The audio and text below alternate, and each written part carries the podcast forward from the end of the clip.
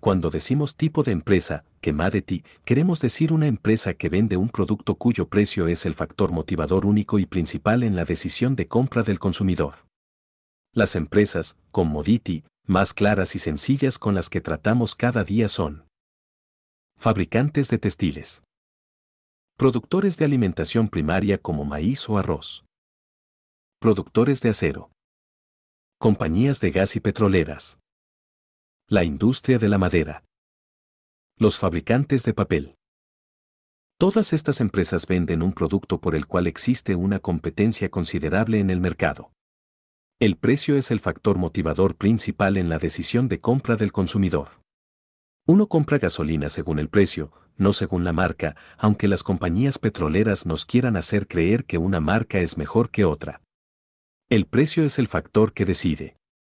Lo mismo sucede con productos como el cemento, la madera, los ladrillos o la memoria y los chips procesadores para el ordenador, aunque Intel intente cambiar esta situación dando a sus chips procesadores reconocimiento de marca. Aclarémoslo, no importa realmente de dónde venga el maíz que compramos mientras sea maíz y tenga el sabor del maíz. El elevado nivel de competencia lleva a mercados muy competitivos y, durante el proceso, a unos márgenes de beneficios muy estrechos. Entre las empresas, ti vence aquella con menos costes. Esto sucede porque la que tiene menos costes es la que tiene más libertad para fijar precios. Los costes son menores y por tanto los márgenes de beneficios más amplios. Es un concepto simple pero Cutie posee implicaciones complicadas, porque ser el productor con menos costes significa casi siempre que la empresa tiene que hacer continuas mejoras en la fabricación para seguir siendo competitiva. Esto requiere gastos adicionales, cosa que tiende a llevarse los beneficios no distribuidos, que podrían haber sido utilizados para el DESA. La empresa mediocre 93. Rollo de nuevos productos o para adquirir nuevas empresas, incrementando así el valor de la empresa.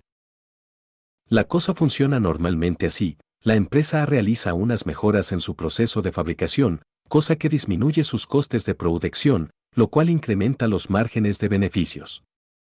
Entonces la empresa baja el precio de su producto en un intento de conseguir más cuota de mercado de las empresas B, C y D. Las empresas B, C y D empiezan a perder negocio frente a la empresa A y responden haciendo las mismas mejoras en sus procesos de fabricación que había hecho la empresa A. Entonces las empresas B, C y D bajan sus precios para competir con la empresa A y destruyen así cualquier incremento en el margen de beneficios de la empresa A generado por las mejoras en el proceso de fabricación. Y el ciclo vicioso se repite una y otra. ¿Ves? Hay ocasiones en las que la demanda de un servicio o producto supera la oferta. Cuando el huracán Andrew arrasó Florida y destruyó miles de casas, el coste de los paneles de madera contrachapada se puso por las nubes. En momentos así, todos los productores y vendedores ganan mucho dinero. Pero un aumento de la demanda se satisface normalmente con un aumento de la oferta. Y cuando la demanda disminuye, el exceso de oferta hace bajar de nuevo tanto los precios como los márgenes de beneficios. Por otra parte, una empresa, que Madeti, es totalmente dependiente de la calidad y de la inteligencia de la dirección para crear una empresa rentable. Si a la dirección le falta previsión o si gasta los activos de la empresa situando recursos de forma poco inteligente, la empresa puede perder toda su ventaja como productor de menor coste y enfrentarse a la posibilidad de un ataque de la competencia y de ruina financiera. Desde un punto de vista inversor, la empresa, Comnodity, es la que ofrece menos para el crecimiento futuro del valor de los accionistas. Por una parte, los beneficios de estas empresas siempre son bajos por la competencia de precios, con lo cual no hay DAINRO para expandir el negocio o para invertirlo en empresas nuevas y más provechosas. Además, incluso aunque consigan ganar dinero, este capital debe ser utilizado para actualizar las fábricas y la maquinaria con el fin de mantenerse por delante de la competencia. Las empresas, que Madeti, intentan a veces crear una diferenciación del producto bombardeando al comprador con anuncios mediante los cuales el fabricante intenta hacerle creer que su producto es mejor que el de la competencia. En algunos casos existen modificaciones sustanciales del producto para mantenerse por delante de la competencia. No obstante, el problema es que independientemente de que se le haga a un producto, si la elección del consumidor se basa solamente en el precio, la empresa productora con menos costes es la ganadora y las demás acaban luchando por sobrevivir.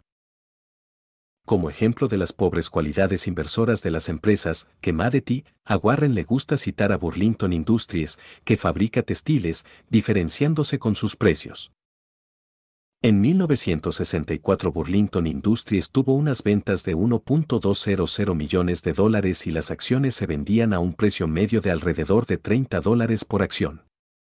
Entre 1964 y 1985 la empresa gastó cerca de 3.000N1 millones de dólares, o cerca de L00 dólares por acción, en mejoras para ser más eficiente y por tanto más rentable.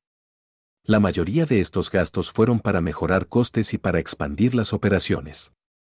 Y aunque en 1985 la empresa informó de unas ventas de 2.800 millones de dólares, había perdido volumen de ventas en dólares ajustados a la inflación.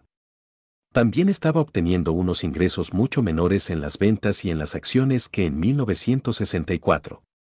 Las acciones en 1985 se vendían a 34 dólares, solo un poco mejor que en 1964.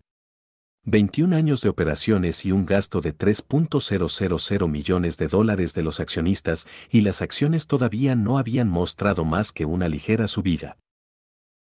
Los directivos de Burlington son unos de los más eficientes de la industria textil, pero el problema está en la industria.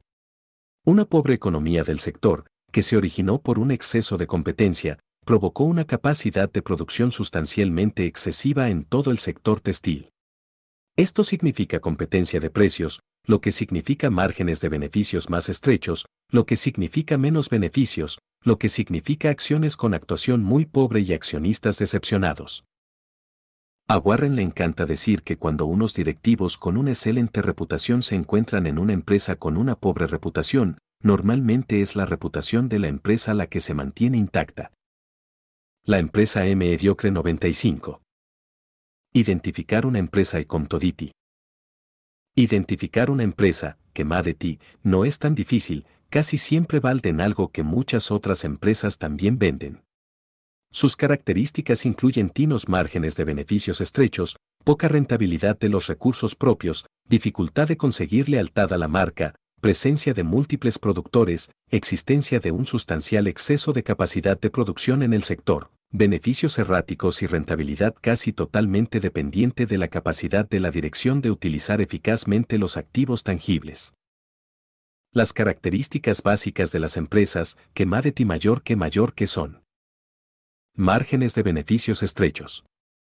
Unos márgenes de beneficios estrechos son consecuencia de la efección de precios competitivos, una empresa baja los precios de sus productos para competir con otra empresa. Poca rentabilidad de los recursos propios. Este es un buen indicador de que la empresa en consideración es una empresa menor que menor que como la tasa de rentabilidad media de una empresa norteamericana es de cerca del 12%, cualquier cifra por debajo de esta puede indicar la presencia de unas finanzas pobres provocadas por una guerra de precios. Ausencia de lealtad a la marca. Si el nombre de la marca del producto que acaba de comprar no significa mucho, entonces puede estar seguro de que está tratando con una empresa, que ti. Presencia de múltiples productores. Vaya a cualquier tienda de productos para la automoción y verá siete u ocho marcas diferentes de aceite y todas ellas a más o menos el mismo precio. Muchos productores alimentan la competencia, y la competencia alimenta la reducción de precios, y los precios bajos alimentan unos márgenes de beneficios estrechos y los márgenes de beneficios estrechos provocan menos beneficios para los accionistas. La existencia de un sustancial exceso de capacidad de producción en el sector siempre que haya un sustancial exceso de capacidad de producción. El problema es que la gente de la competencia tendrá la misma idea. Pronto todos habrán incrementado su capacidad productiva y nos encontraremos de nuevo con el problema inicial de exceso de capacidad. Un exceso de capacidad significa guerra de precios, y guerra de precios significa márgenes de beneficios muy pobres y escasos beneficios. Y entonces empieza todo de nuevo.